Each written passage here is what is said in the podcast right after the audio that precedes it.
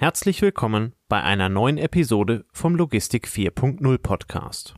Unsere heutige Folge wird unterstützt von Zipment Express. Mit Zipment kannst du eilige Sendungen heute noch zustellen, auch auf langen Strecken.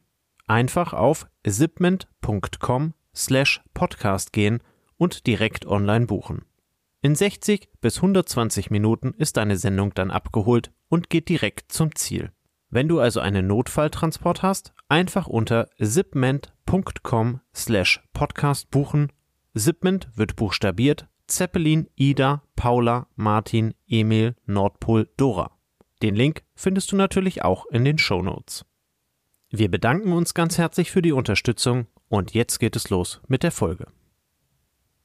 Moin Moin und herzlich willkommen bei einer neuen Folge vom Logistik 4.0 Podcast. Auch heute wieder mit dabei Andreas. Moin Moin. Moin Tobias. Hi.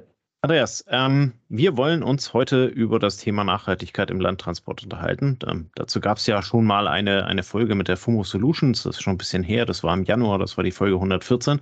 Ähm, und wir haben uns heute einen weiteren Experten dazu eingeladen, der äh, genau über das Thema mit uns nämlich dann sprechen wird. Äh, damals ging es so ein bisschen mehr um die, äh, um, um, das Thema ähm, äh, äh, Recht einhalten und entsprechend sicher machen. Heute wollen wir uns genau über die Nachhaltigkeit und, und, die Möglichkeiten, zum Beispiel einen CO2-Footprint und sowas alles zu berechnen für Speditionen oder, oder halt eben andere Verkehrsteilnehmer.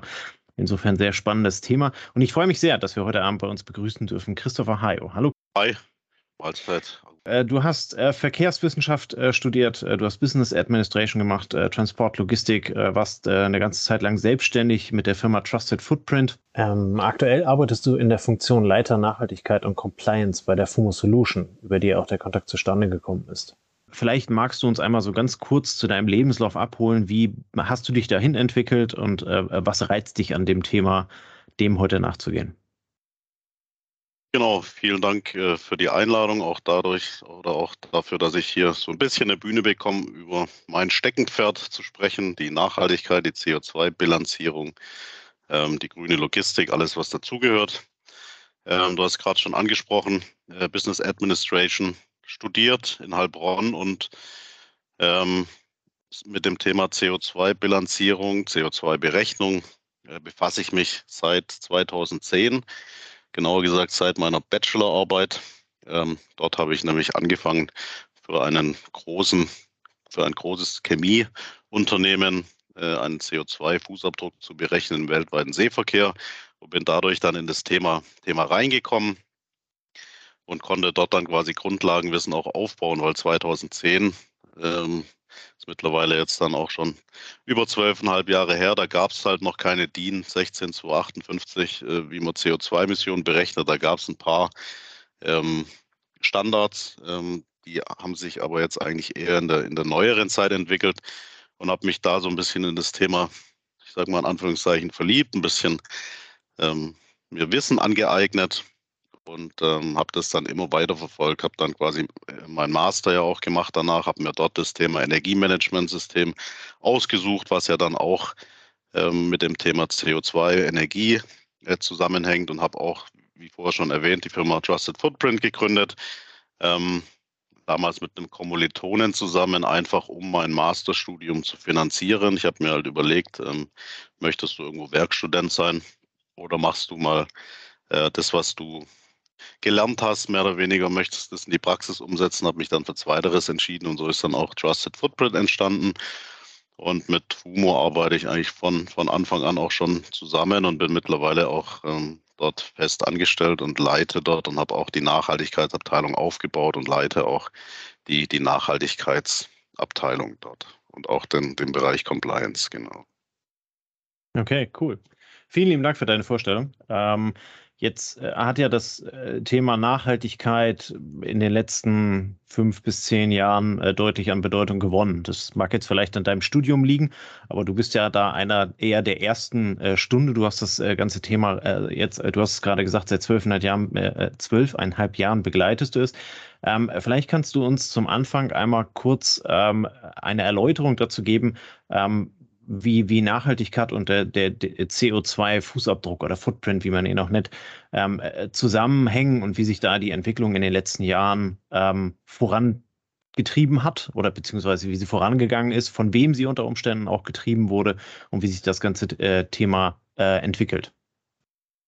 Genau, sehr gerne. Also ich habe, äh, wie, wie wir vielleicht nachher noch hören, machen wir auch Workshops und dort habe ich ähm, in Vorbereitung für den Workshop auch noch mal so ein bisschen in meinen Archiven gekramt, ähm, mal geschaut, was haben wir denn 2010, 2011 gemacht. Bin dann auf eine Veranstaltung ähm, getroffen vom, vom 17. Februar 2014, wo ich zum Beispiel auch einen Vortrag vor dem Landtag Baden-Württemberg, vor den Grünen gehalten habe, äh, mit dem Titel Grüne Logistik, was steckt hinter dem Modewort und wie sieht es in der Realität aus.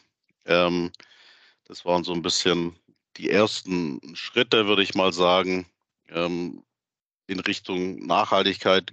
Grüne Logistik, damals äh, hatte ich ein Bild vorgestellt. Da ist ein LKW, der ist voll beladen mit ganz vielen verschiedenen Paketen.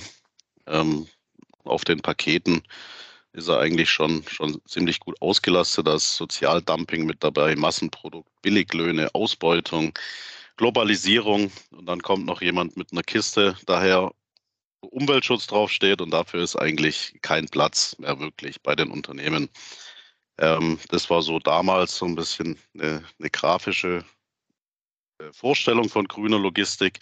Der Begriff Nachhaltigkeit, wenn man sich den mal, äh, ich sag mal, die, die Grunddefinition vom, vom Begriff Nachhaltigkeit ist ja immer so das Soziale, das Ökologische und das Ökonomische in Einklang zu bekommen. Das ist ja die Grunddefinition. Also ganz am Anfang hieß es mal, man soll nur so viel Holz fällen, dem Wald entnehmen, wie auch nachwachsen darf.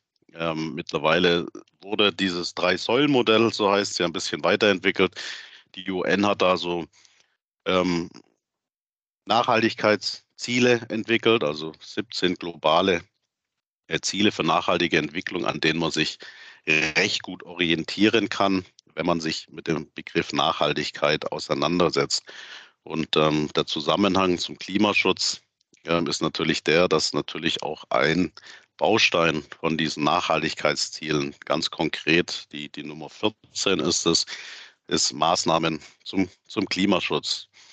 Ähm, was ich auf jeden Fall betonen möchte, es ist Nachhaltigkeit an sich ist, ist keine Raketenwissenschaft. Man muss dafür jetzt nicht ewig lang studiert haben. Es sind manchmal wirklich ganz banale Dinge, die mit in die Nachhaltigkeit mit reingehen, in, in die Ziele für nachhaltige Entwicklung. Also es kann zum Beispiel anfangen, indem man ergonomische Arbeitsplätze schafft als, als äh, Unternehmen. Das geht mit in die, in die Kategorie Gesundheit und Wohlergehen. Ähm, man kann sich an Kosten für Fitnessstudios beteiligen. Man kann Aufklärungsarbeit zur gesunden Lebensweise ähm, leisten. Das sind alles Themen, die, die machen viele Unternehmen schon, aber die haben die, die, die, die ganzen Maßnahmen vielleicht noch nicht ähm, vor dem Hintergrund der Nachhaltigkeit gesehen. Was, was kann man sich noch darunter vorstellen? Also Schaffung von Aus- und Weiterbildungsprogrammen zum Beispiel, genauso wie die Schulungsquote zu erhöhen, ähm, die Weiterbildungsquote zu erhöhen in den Unternehmen ähm, oder auch irgendwelche äh, Energien aus erneuerbaren Quellen, Ökostrom zu nutzen, Energiemanagementsysteme, Photovoltaikanlagen installieren. Es gibt da ein Riesenfeld. Äh, es gibt ein großes Themenfeld an Nachhaltigkeit und da ist natürlich auch ein Punkt, würde ich jetzt mal sagen, Punkt 13, ähm, wie schon gesagt, ist äh, Maßnahmen zum Klimaschutz. Da gibt es natürlich gerade so das Thema CO2-Fußabdruck, Berechnung von CO2-Emissionen und Formulierung von konkreten CO2-Reduktionszielen. Aber es kann natürlich auch äh, sowas mit darunter fallen, wie zum Beispiel E-Bike-Leasing für Mitarbeiter. Da gibt es ja auch ähm, große Firmen, die das anbieten, dass man ähm, Fahrräder leasen kann über den Arbeitnehmer, dann den Papierverbrauch durch Digitalisierung minimieren, klimaneutrales Unternehmen, klimaneutrale Transporte. Also da hängt hängt sehr viel mit, mit zusammen. Und natürlich ist so ein Punkt Erstellung eines CO2-Fußabdrucks, Berechnung von CO2-Emissionen auf Sendungsebene gehört halt auch mit in die Ziele. Und ähm, genau, wenn man sich die Anfänge anschaut, ähm, wer hat es am Anfang gemacht? Ähm, es ist eigentlich immer so, man braucht für das Thema Nachhaltigkeit immer irgendwo einen Auslöser, einen jemanden, der Vorgaben gibt, ähm, und ganz am Anfang, wo ich angefangen habe, vor, vor zehn Jahren, war es genauso. Da sage ich jetzt mal so, sind Unternehmen in den Fokus geraten, die halt vielleicht ein bisschen ähm, in der Öffentlichkeit stehen ähm, und, und dementsprechend dann auch sich so, so präsentieren möchten, so ein bisschen nachhaltig. Ähm, mittlerweile der, der, der Druck an sich ist ein bisschen gewachsen, auch von, von Seiten der Verlader, dass die immer mehr Anforderungen ähm, haben. Wenn wir jetzt zum Beispiel mal in die Automobillogistik ähm, schaut, da gibt es eigentlich fast keinen Automobillogistiker mehr, der sich mit dem Thema Erfassung von CO2-Emissionen noch nicht auseinandergesetzt hat, ähm, weil es dort einfach ähm, die Regularien, würde ich jetzt mal sagen, ein bisschen strenger sind, auch die Ausschreibungen. Ähm, und ähm, das wird aber, oder es, man sieht es, man merkt es gerade so die letzten zwei, drei, drei Jahre ähm, ist, es, ist es sehr im Kommen, viele Verlader ähm, ich habe immer so ein bisschen flapsig gesagt, die Vermutung während den, den Lockdowns oder wo die Unternehmen auch vielleicht nicht ganz so produktiv waren, haben sich viele Unternehmen also um andere Themen vielleicht gekümmert und da ist halt das Thema Nachhaltigkeit jetzt immer mehr auch im Vordergrund. Und das merkt man einfach auch bei unseren Kunden, kleinere, mittlere, aber auch größere Unternehmen der Transportlogistik, dass sie immer mehr Anfragen bekommen. Ähm, und dementsprechend auch die entsprechenden Tools benötigen, ähm, um dann sowas auch zu berechnen.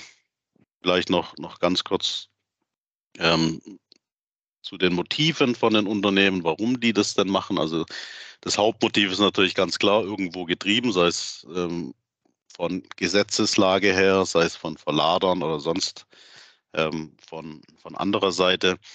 In meiner jetzt zwölfjährigen Laufbahn würde ich sagen, ich habe vielleicht drei Idealisten getroffen, die wirklich hinter der Sache Klimaschutz eins zu eins auch standen, wenn man das mal so sagen darf, die wirklich gesagt haben, okay, uns geht es jetzt nicht primär darum, Kosten zu senken, sondern wir schaffen auch schon vor vier, fünf Jahren Elektrofahrzeuge an, auch wenn die sich nicht amortisieren für die Mitarbeiter, damit die im Hof oder auf dem Werksgelände fahren können. Es gibt, es gibt wenige und natürlich, um das Ganze langfristig äh, zu machen, sollten natürlich auch immer ähm, Nachhaltigkeitsziele auch wirtschaftlich sein. Das ist natürlich auch so ein bisschen das Verständnis von diesem sogenannten Drei-Säulen-Modell mit dem ökologischen, ökonomischen und auch dem sozialen, was man Einklang bringen sollte bei dem Ganzen. Das heißt, der, der Bedarf ist da gestiegen, sich mit dem Thema auseinanderzusetzen. Ähm, man kann sagen, vielleicht haben manche auch länger gewartet, als sie hätten warten sollen, aber heute ist jetzt auf jeden Fall ein großer Bedarf dass ihr zu dem Thema beratet. Ne? So verstehe ich das jetzt. Ähm, wenn du einen neuen Kunden bekommst, wie geht euer Team vor? Was sind so die, die wichtigsten Schritte? Also wir haben ja quasi von, von FUMO-Seite haben wir da ein recht äh, pragmatisches Modell entwickelt. Das besteht quasi aus einer Ist-Analyse vor Ort. Ähm, da gehen wir mal einen Tag zum Unternehmen und schauen einfach mal, was für Daten liegen denn vor, welche Daten können, kann denn das Unternehmen ähm, bereitstellen, wie ist die Datengrundlage ähm, darauf aufbauend ähm, wird dann alles weitere geplant, weil wir haben, wir haben festgestellt, es gibt sehr viel Softwarelösungen natürlich im Bereich CO2-Berechnung, denn die sind auch, ich habe einige testen dürfen, die sind auch echt ähm, in der Anwendung super. Ähm, die sind auch von den Berechnungsmöglichkeiten sind die super. Ähm, es gibt nur zumindest meine meine Erfahrung, es gibt ein kleines Problem bei, dieser, bei diesen ganzen Themen softwaregestützte Berechnung. Man braucht erstmal die Daten, die man in das System reinfüttern kann. Und man braucht natürlich irgendeinen, der das System auch bedient und dort die Daten, Daten reingibt. Und das ist, also wenn wir unsere Zielgruppen anschauen, kleine, mittlere und natürlich der eine oder andere größere auch an, an Transportunternehmen, aber wenn man sich die Branche mal auch anschaut, KMU sind ja immer noch die, die, die, die größte Anzahl an Unternehmen. Und ähm, da ist es einfach wichtig zu sehen, wie, wie können denn die Unternehmen überhaupt Daten bereitstellen.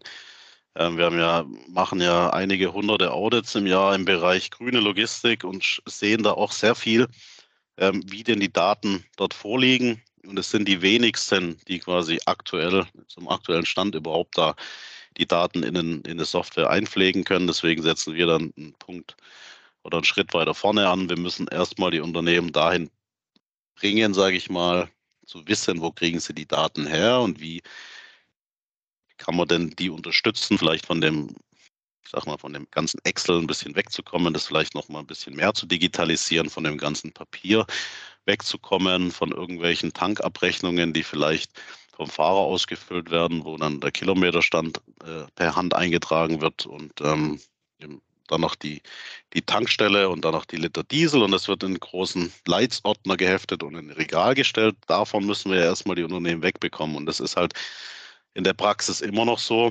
Ähm, die Logistik ist halt ein Geschäft, äh, die sich mit Transport, die sich mit der Logistik, wie es auch der Name schon ist, beschäftigt und da muss man erstmal jemanden finden, der das Ganze macht, der, der da auch Interesse daran hat und natürlich auch die Möglichkeiten schaffen, die Infrastruktur schaffen, die IT schaffen, damit es überhaupt möglich ist, dort einen Schritt weiter zu, zu gehen. Und deswegen haben wir beschlossen, wir setzen einen Schritt weiter vorne an. Wir schauen einfach mal, wie sieht es denn im Unternehmen aus, wie, wie funktioniert denn das Controlling, ähm, was, wär, was für Maßnahmen wurden dann auch schon vielleicht mal umgesetzt und können die auch nachgewiesen werden und welche Datenquellen müsste man quasi anzapfen, weitergehende Informationen zu bekommen, ähm, um dann auch ähm, CO2-Emissionen, CO2-Fußabdruck äh, zu berechnen.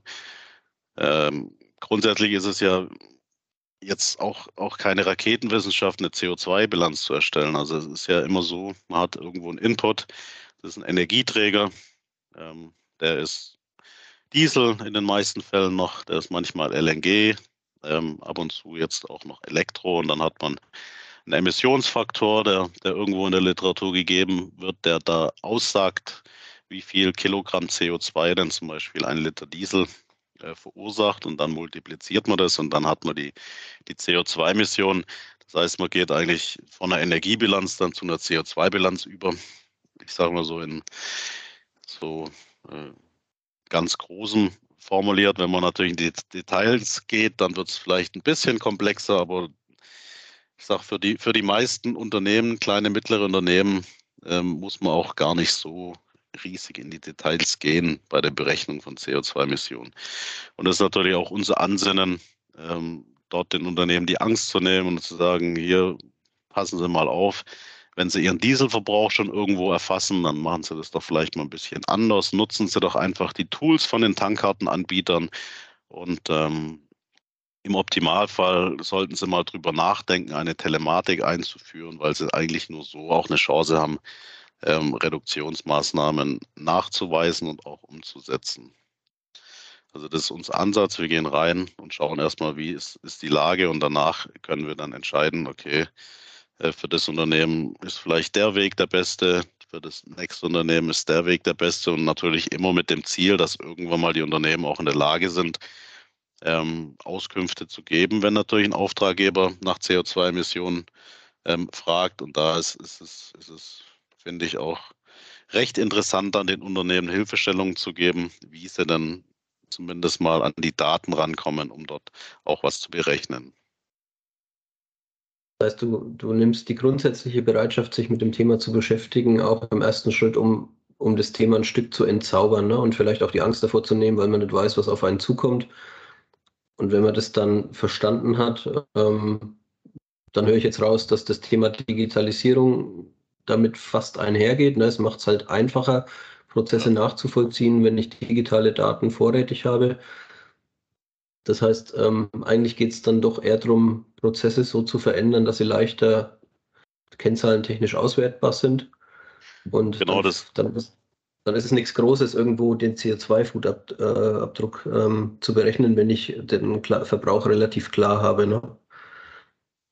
Genau, also das ist natürlich der eine Ansatz, den wir haben, ist, ist so hinzugehen, dass die Unternehmen in der Lage sind, die Daten abzurufen, wenn sie eine Anfrage bekommen und dann auch was kalkulieren zu können. Und aber bis sie dahin sind und dann können auch Unternehmen natürlich Software-Tools nehmen. Ähm, da spricht ja auch nichts dagegen.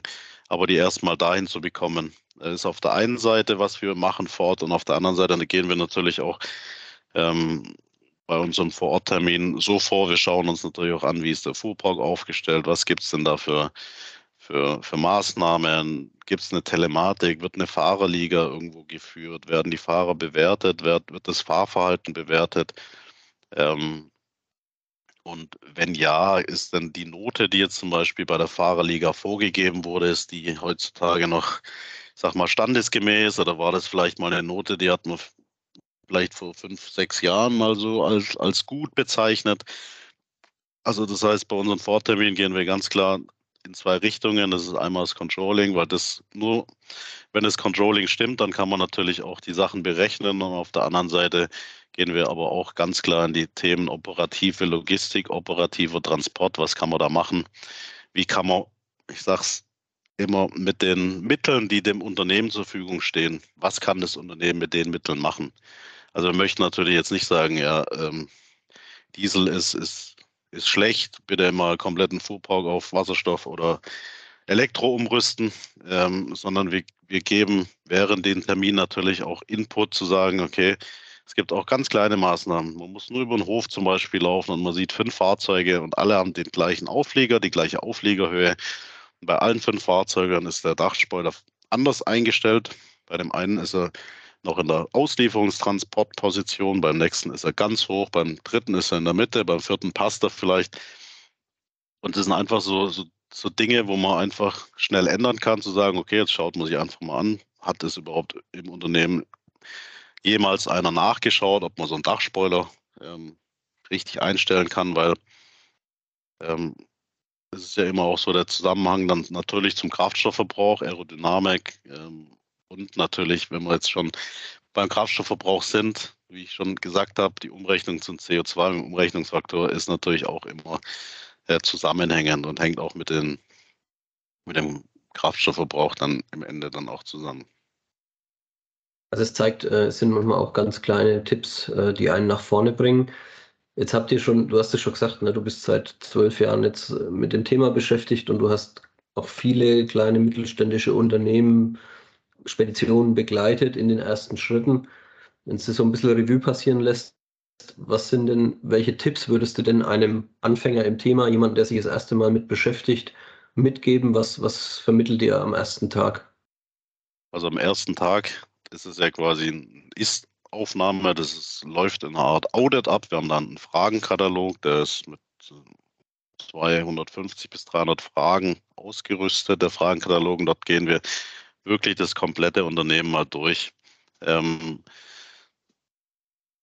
wir versuchen natürlich immer während den Audits ähm, jetzt nicht zu sagen, ihr müsst das und ihr müsst das und ihr müsst jenes, weil es ist halt für jedes Unternehmen ist es komplett unterschiedlich, welche Maßnahmen bringen was und welche nicht.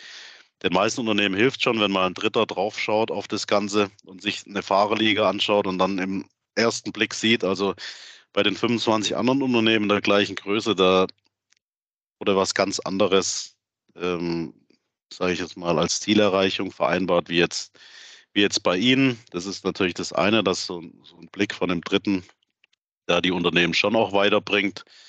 Und zum anderen ähm, muss man den Unternehmen halt ganz klar kommunizieren oder beziehungsweise die meisten Transportunternehmen wissen es ja, dass Kraftstoffverbrauch reduzieren ist ja jetzt nichts, Schlechtes, auch wenn man jetzt mal hier nicht nur im Bereich CO2-Emissionen denkt, sondern auch aktuell die, die Kraftstoffkosten ähm, sich anschaut.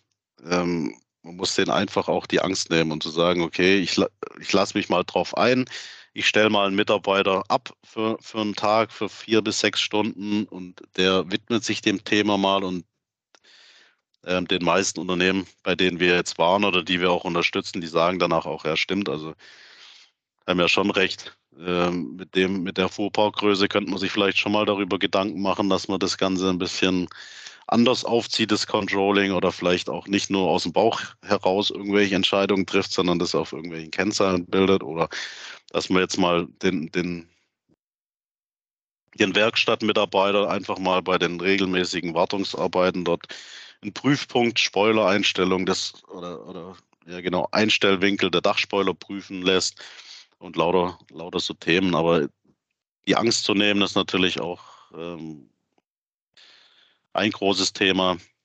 Ähm, man sollte einfach, wenn man sich dem Thema widmet, einfach erstmal bei der Energie bleiben, ähm, solange es geht, also beim Kraftstoffverbrauch, beim Kilowattstunden Strom, bei den Kubikmetern Erdgas Und erst ganz am Ende sollte man dann auch zu den CO2-Emissionen wechseln, weil wie gesagt, das ist dann, ist dann ein Umrechnungsfaktor, wenn man jetzt die direkten Emissionen betrifft. Natürlich ist es dann, wenn man sich dem Ganzen ein bisschen, bisschen detaillierter widmet, da gibt es dann noch ganz viele Kategorien, die man noch mit reinnehmen kann ähm, in so einen CO2-Fußabdruck. Das geht ja los von jedem eingekauften Gut, von jeder Dienstleistung, die eingekauft wurde in meinem Unternehmen, von jedem Blatt Papier, was irgendwo mit reingehen sollte. Ähm, aber um zu starten, ist es einfach mal wichtig zu sagen, okay, ich schaue mir meine Verbräuche an und, und mache dann mal eine ganz rudimentäre Kalkulation und gucke einfach mal, was sind denn das für CO2-Emissionen, was da entstehen. Wenn man sich jetzt mal den CO2-Emissions-Spotmarkt, sage ich jetzt mal so, anschaut, wo man ja auch CO2-Emissionen handeln kann in Tonnen, die sind ja mittlerweile ähm, auch signifikant gestiegen, die Preise. Die sind ja, glaube ich, in dem Emissionshandel mittlerweile bei ähm, über 100 Euro aktuell pro Tonne CO2. Die waren mal, wo ich angefangen habe, mich mit dem Thema zu interessieren, mal knapp bei 10 Euro. Ähm, also das ist halt schon auch ein Indiz da dafür, dass in welche Richtung vielleicht die Reise hingeht und dann einfach mal zu gucken, wie viel CO2 haben jetzt meine 4,5 Millionen Liter Diesel verursacht. Aha, sind dann so und so viel tausend Tonnen CO2. Das wird mich ja vielleicht dann doch irgendwann mal eine Stange Geld kosten und dann natürlich auch zu schauen, wie kriegt man das Ganze reduziert. Wovor, also jetzt hast du gerade gesagt, die Unternehmen haben da so ein bisschen Angst. Wovor haben die Angst? Haben die Angst davor, sich mit dem Thema grundsätzlich zu beschäftigen? Äh, oder haben sie Angst davor, einfach weil sie auf, auf dem Gebiet bis dato nicht unterwegs waren und äh, Angst davor haben, dass da also ein riesengroßer Aufwand auf sie zukommt? Angst, Angst ist vielleicht das falsche Wort, was ich gewählt habe. Ich glaube eher ähm, Respekt und natürlich auch, die haben ein anderes Kerngeschäft, das ist ja auch klar, ein Logistiker der muss seine LKWs von A nach B bringen. Ähm, ja. der, der befasst sich jetzt eigentlich nicht hauptberuflich mit CO2 und wenn man das Wort CO2 hört und wenn man es liest und wenn man dann noch ein bisschen weiter das verfolgt, was es denn da gerade für Ziele gibt in der EU und dann kommt immer mal wieder was von 1,5 Grad äh, Zielen und 2 Grad Zielen, die jetzt wieder verworfen wurden. Und ähm, das denke ich, sagen die meisten Unternehmen sich, ja, ja, CO2, äh, solange ich noch nicht irgendwo verpflichtet werde, da was zu machen, dann. Also eher, eher, eher so der Respekt davor, dass der zusätzliche Aufwand auf einen zukommt, genau. den man ja. so äh, überhaupt nicht wirtschaftlich verwursten kann. Wobei, ähm, wenn wir beim Thema wirtschaftlich äh, sind, du hast es gerade angesprochen, ähm, einerseits dieser Kraftstoffverbrauch, äh, Dachspoiler-Einstellung, ähm, das sind ja letzten Endes wenn auch nicht im großen Promillbereich, aber das sind ja irgendwo ähm, äh, Themen, die den, die gerade den Logistiker doch schon interessieren, weil ich meine, wenn er den Kraftstoffverbrauch oder äh, durch den durch den Dachspoiler äh, Kraftstoff ähm, äh, senkt, ähm, dann macht sich das ja äh, eigentlich auch direkt in seinem Klingelbeutel ähm, bemerkbar, ne? weil er dann halt eben weniger, äh, weniger Kraftstoff verbraucht und damit halt eben eigentlich theoretisch mehr Marge auf der Tour macht. Ähm, ist das so ein, so ein Aha-Effekt, wenn du, wenn du in die Unternehmen da reingehst, so eine, so eine Erstberatung oder so Bestandsaufnahme machst? Ähm, oder, oder wundern die sich vielfach schon, dass sie durch die Wirtschaftlichkeit in diesem Bereich Nachhaltigkeit schon Punkte gemacht haben, ohne es überhaupt zu, zu wissen? Würde mal sagen, das ist für die meisten das ist schon ein Aha-Effekt. Ähm, die meisten denken halt natürlich, jedes Unternehmen guckt natürlich ähm, Kraftstoff optimal zu fahren, äh, Kraftstoff einzusparen. Das ist natürlich die Natur auch, um, wie gerade schon, schon erläutert, dann auch mehr Geld auch zu verdienen, sage ich jetzt mal, wenn man weniger verbraucht. Ähm, aber es ist dennoch ein Aha-Effekt zu sagen, okay, ähm, wenn ich jetzt zum Beispiel mit, mit jemandem das Audit mache und ähm, der sagt, ja, die, die Spoiler werden ja von der Werkstatt immer kontrolliert und dann fahren an uns drei LKWs vorbei. Jetzt, wenn wir beim, beim Thema Spoiler bleiben zum Beispiel und da sieht man halt direkt von oben schon runter, dass der eine passt überhaupt nicht und der zweite ist so und dann muss, gehen wir doch mal in die Werkstatt und fragen da mal ein und dann hat, kriegt man die Auskunft, ja, nö, bei uns wird da nichts nachgeschaut, das wird vom Werk gemacht und ähm, so geht es halt gerade weiter. Das heißt, für die meisten Unternehmen ist es schon Augen öffnen. Natürlich haben die schon einiges ähm, umgesetzt, ich jetzt mal, gerade aus der Natur heraus, aber es gibt eigentlich bei jedem Unternehmen noch Potenziale, die man da heben kann, ähm, dort äh, dann auch zusätzlich noch Einsparungen zu generieren. Okay. Ähm, jetzt ist ja das Thema Nachhaltigkeit, hatten wir eingangs erwähnt, ist so ein Buzzword seit zehn Jahren. Ähm, du hast dich da sehr früh mit beschäftigt. Äh, du hattest auch gesagt, du hast deine Abschlussarbeit dazu geschrieben ähm, und, und bist da sehr tief im Thema drin, so selbstständig als auch jetzt halt eben wieder angestellt in der, in, in der Funktion. Ähm, jetzt durchleben wir ja seit Anfang des Jahres so eine gewisse wie, ja, Rohstoffkrise, gerade so die Gaspreise im, im Zuge des Ukraine-Krieges merkt man da halt eben, ähm, nachdem jetzt also auch ähm, äh, gerade vor kurzem die, die Grünen da in der, in der Koalition etwas zurückstecken mussten, was also äh, Atomkraftwerke und äh, Kohlekraftwerke angeht, ähm, dass das Thema Nachhaltigkeit naja, nicht, nicht gänzlich vergessen werden soll, sondern vielmehr die Fragestellung, was ist wichtiger, Nachhaltigkeit oder Wirtschaftlichkeit? Ähm, jetzt merken wir, hören wir so ein paar Stimmen, die sagen, naja, das Thema Nachhaltigkeit, das können wir noch ein Stück zurückstellen. Ähm, wie ist da deine Sicht auf die Situation? Wie würdest du das bewerten? Was, was glaubst du passiert in den, in den nächsten Jahren bei dem Thema Nachhaltigkeit? Die Frage Wirtschaftlichkeit, Nachhaltigkeit ist halt immer so ein, so ein Henne-Ei-Prinzip. Was ist jetzt gerade ähm, aktuell wichtiger? Ähm, Nachhaltigkeit, ich sage mal so, es, es, geht ja Hand in Hand auch. Also Ökonomie und Ökologie geht auch Hand in Hand. Es soll ja nicht voneinander entkoppelt sein, das Ganze. Und wenn man jetzt sich die, die Dieselpreise zum Beispiel mal anschaut oder auch die LNG-Preise, alle Preise für alles, da hat es ja den Unternehmen schon geholfen, wenn sie den Kraftstoffverbrauch reduziert haben und dadurch die CO2-Emissionen reduziert haben, weil sie einfach diese, diese ähm, Kosten nicht mehr haben, diese Mehrkosten, die sie davor hatten. Ähm, was vielleicht ähm, ganz interessant ist, in welche Richtung auch die, die Reise hingeht. Ähm, es gibt ja auch von der Europäischen Union, sage ich jetzt mal, eine Verordnung, ähm, die sich gerade mit dem oder beziehungsweise keine Verordnung, eine Richtlinie ähm, zum Bereich Nachhaltigkeitsberichterstattung, die jetzt irgendwann mal kommen wird, wo jetzt erstmal nur, natürlich nur, nur größere Unternehmen davon betroffen sind. Aber es gibt natürlich auch eine, ähm, den sogenannten Green Deal und das ist jetzt eine Verordnung, wo die Europäische Union, also vielleicht ein bisschen näher, ne, länger auszuholen. Es gibt ja das zurzeit ist ja das sogenannte Pariser Agreement, Übereinkommen von Paris in Kraft und dort haben sich ja die ähm, Mitgliedstaaten auch verpflichtet, die, den Anstieg der Temperatur auf möglichst unter 1,5 Grad zu halten. Und dem Ziel hat sich die EU auch angeschlossen, hat dort auch eine Verordnung erlassen, ähm, in dem auch ganz konkret ähm, vorgeschrieben wird, was für Ziele erreicht werden müssen, bis wann diese Ziele erreicht werden müssen ähm, und was danach passiert. Und zwar ist es ja so, dass bis 2030, und das muss man sich vorstellen, das sind jetzt noch sieben, sieben Jahre und äh, eineinhalb Monate möchte die, CO, die, die EU ihre Treibhausgasemissionen um 55 Prozent gegenüber 1990 reduzieren. Und das ist eine, eine Verordnung. Ähm, und dann bis 2050 die CO2-Emissionen ausgeglichen haben und dann quasi eine sogenannte Netto-Null, sagt, sagt man immer dazu, zu erreichen. Und da gibt es auch, ähm, wenn man vorhin schon kurz von diesen 1,5 Grad Zielen gesprochen hat, da gibt es auch einen Rechner, ähm, der ein bisschen vorrechnet, wie lange hält denn noch sozusagen dieses CO2-Budget, um diese Ziele zu erreichen. Und das ist nämlich, wenn man sich das mal anschaut, sind es noch sechs Jahre und zehn Monate, um die 1,5 Grad Ziele zu erreichen, wenn sich jetzt nicht schnellstmöglich was ändert.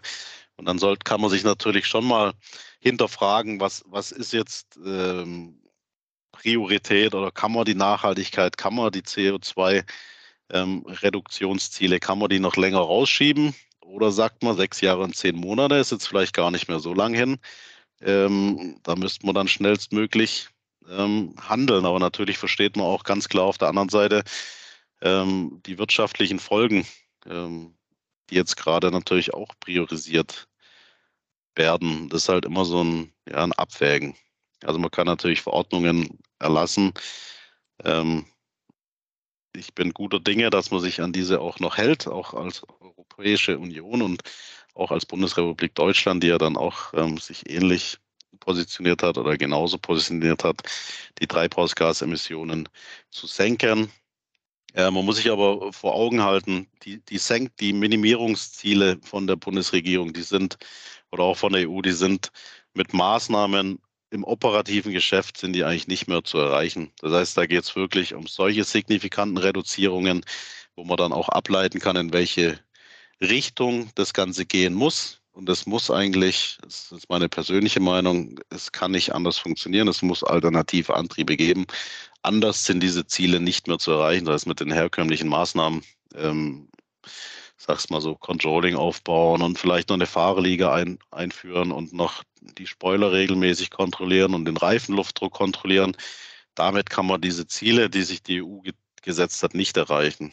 Ähm, da wird es in naher Zukunft, sage ich jetzt mal, noch, noch andere Themen geben, beziehungsweise man merkt es ja auch jetzt schon aktuell, Thema Elektrifizierung von Fernlastzügen, ähm, Wasserstoff. Da gibt es, denke ich, Alternat zwei Alternativen zurzeit, wo die Reise hingehen wird. Aber auch damit müssen sich Unternehmen natürlich auseinandersetzen und auch frühzeitig, ähm, weil das hängt natürlich dann auch äh, ganz klar mit den Beschaffungsprozessen dann auch zusammen, ob man jetzt vielleicht nochmal das komplett in Diesel ähm, sich, sich ausrüstet oder in den nächsten Jahren. Da muss man muss immer diese, diese Zielsetzung im Hintergrund haben, im Hinterkopf haben, die die EU vorgegeben hat und sich auch immer überlegen, ähm, es wird irgendwann mal der Switch kommen. Und es ist ja auch so, es gibt ja auch ein paar Maßnahmen in diesem Maßnahmenpaket, wie sie diese Reduktion erreichen äh, kann. Und da ist halt auch ganz klar so der Anteil an regenerativen Energieträgern, an alternativen Antriebstechnologien ist dort ein Fokus und das wird auch, auch kommen werden. Und deswegen, so viel Zeit haben wir nicht mehr, ähm, wenn wir das ganze Thema ernsthaft uns, uns anschauen. Wenn wir zum einen unser CO2-Budget anschauen für die, diese Erreichung für die 1,5 Grad ähm, und auch die europapolitischen ähm, und auch die nationalpolitischen ähm, Ziele sich anschaut. Also es, wie gesagt, das sind noch ein bisschen mehr als sieben Jahre, wenn man sich die, die Ziele der EU anschaut und vom Budget her, vom CO2 sind es noch sechs Jahre. Also kann man nicht sagen, wir schieben es jetzt nochmal fünf Jahre und dann aber machen wir, geben wir richtig Gas, weil dann funktioniert es nicht mehr. Das heißt, es ist gerade eine super spannende Zeit. Ähm, und ich finde es schwierig zu beurteilen, ob man jetzt das eine hervorheben soll oder das andere. Also ist natürlich klar, man hat kein zweites Klima, aber man kann natürlich auch nicht ähm, den Unternehmen die Existenzgrundlage wegnehmen. Das ist wahrscheinlich sehr, sehr kontrovers diskutiert und ähm, ja, ich denke, man muss beide Seiten beleuchten. Aber wenn wir jetzt heute beim Thema Nachhaltigkeit, CO2-Emissionen sind, sollten wir auf jeden Fall diese Zielsetzungen im Hinterkopf haben, dass es nicht mehr nicht mehr so lange dauern darf eigentlich, um diese Ziele zu erreichen.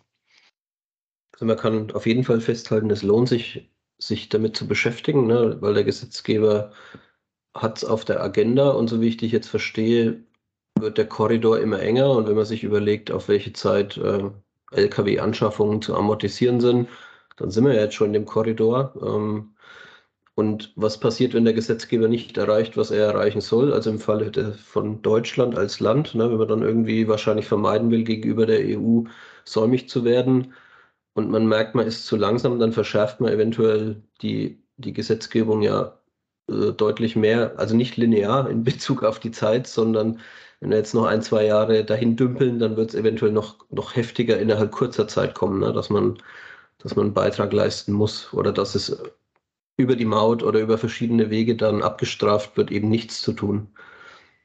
Genau, also da gibt es auch ganz klar Maßnahmen von der EU. Da wird es ein europäisches Emissionshandelssystem geben für, ich sage mal, Brennstoffe allgemein.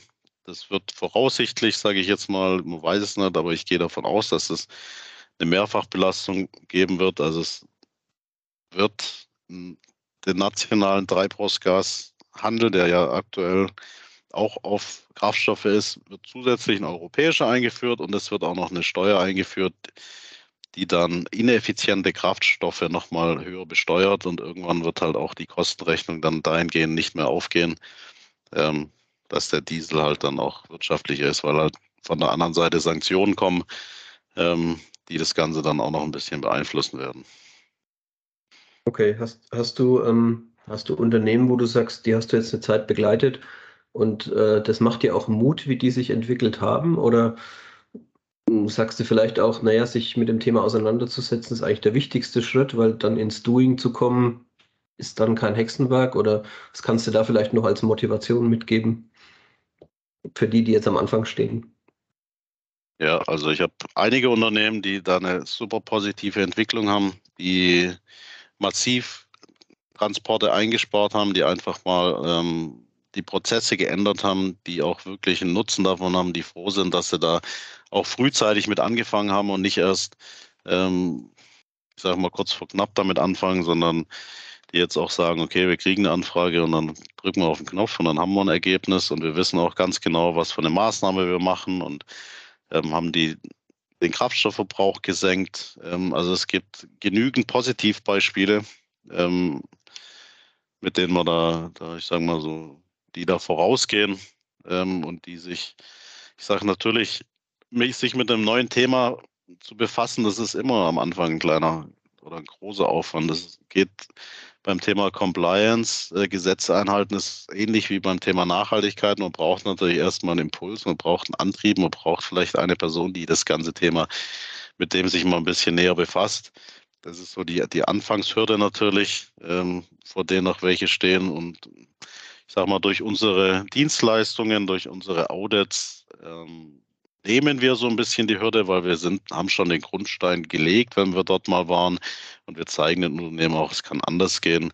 Und wenn sie uns die, die Kraftstoffverbräuche irgendwie übermitteln können und Strom, dann kann man denen auch eine CO2-Bilanz dann berechnen. Und die sehen, das ist eigentlich gar nicht so ähm, schwierig, sich mit dem Thema auseinanderzusetzen. Also es ist wie bei anderen Themen auch, äh, wenn man sich mit beschäftigt, dann kommen auch voran. Und das gilt dann auch für das Thema Nachhaltigkeit. Genau.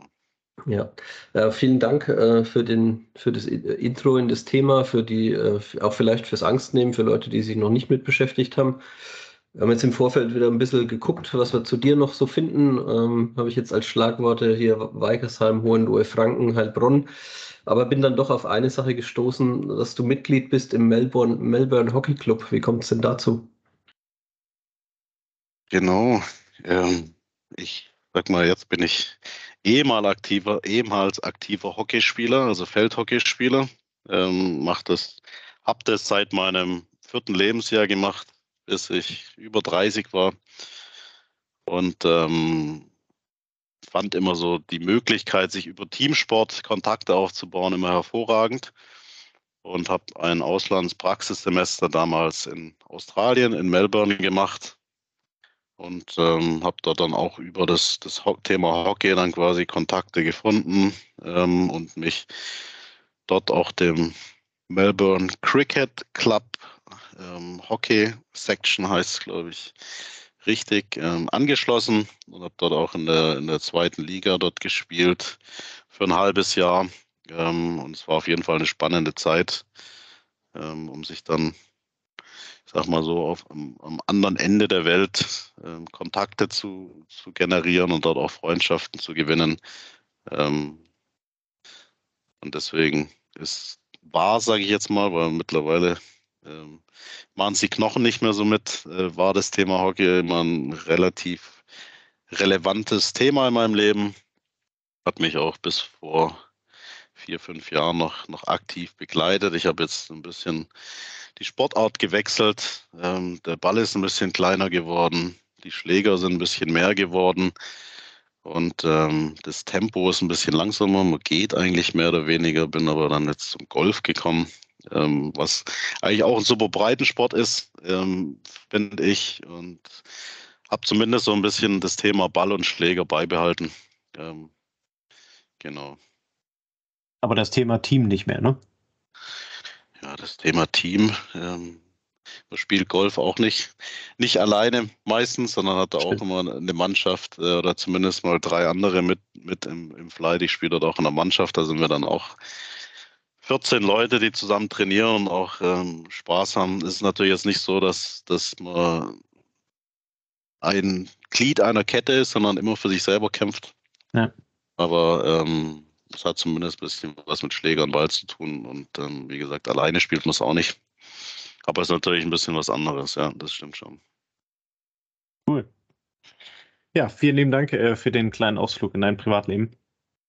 Klingt sehr spannend, äh, vor allen Dingen die Assoziation äh, Schläger, äh, Ball. Mal gucken, wann du beim Baseball landest. Ähm, das machen wir dann in der nächsten Folge. Ähm, wir stellen unseren Gästen am Ende immer so eine obli obliga obligatorische Abschlussfrage. Himmel, Herrgott, nichts mit O und A.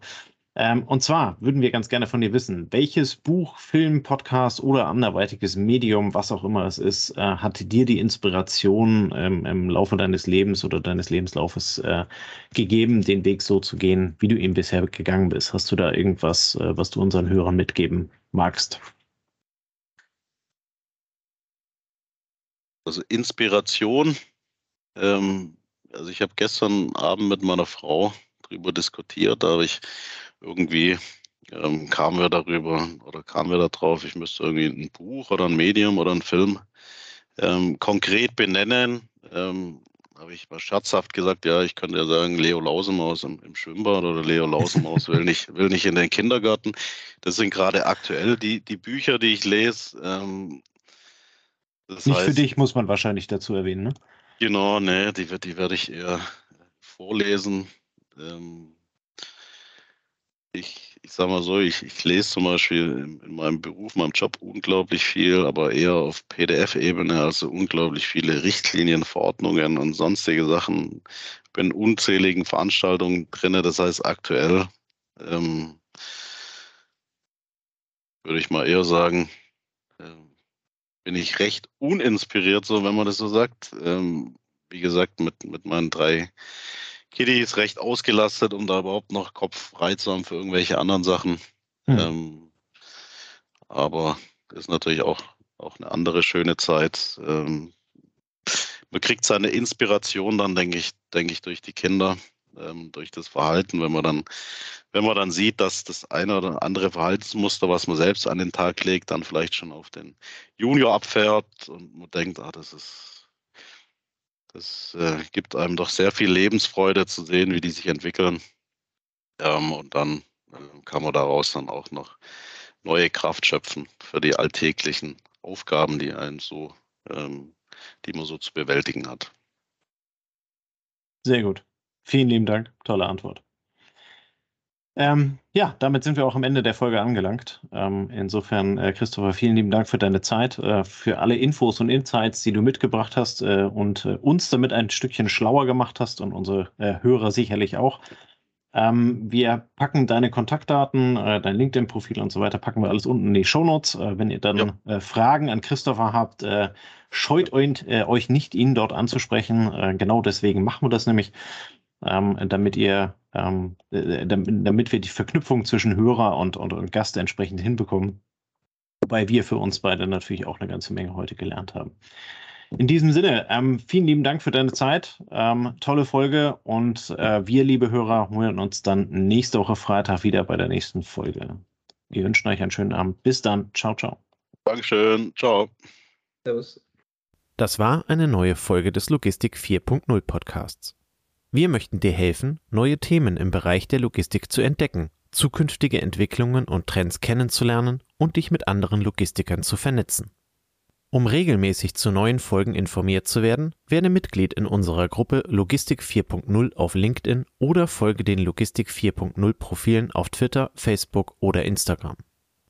Unsere Folgen werden mit Hilfe unserer Patreons produziert. Besonderer Dank gilt dabei unserem Patreon 4.0 der Firma Board. Weitere Informationen, wie auch du unseren Podcast unterstützen kannst, findest du auf unserer Homepage logistik4.0.de. Hast du einen interessanten Themenvorschlag oder möchtest du dich als Interviewgast bewerben, kontaktiere uns per Mail an logistik4.0 at gmail.com. Bei persönlichen Kontaktanfragen an uns schreib uns gerne dein Anliegen dazu, damit wir wissen, wie wir diese Anfrage einordnen können und dich unter dem täglichen Spam schnell herausfischen können. Vielen Dank und weiterhin viel Spaß mit unserem Logistik 4.0 Podcast. Unsere heutige Folge wird unterstützt von Zipment Express. Mit Zipment kannst du eilige Sendungen heute noch zustellen, auch auf langen Strecken. Einfach auf zipment.com slash podcast gehen und direkt online buchen. In 60 bis 120 Minuten ist deine Sendung dann abgeholt und geht direkt zum Ziel. Wenn du also einen Notfalltransport hast, einfach unter zipment.com slash podcast buchen. Zipment wird buchstabiert Zeppelin, Ida, Paula, Martin, Emil, Nordpol, Dora. Den Link findest du natürlich auch in den Show Notes.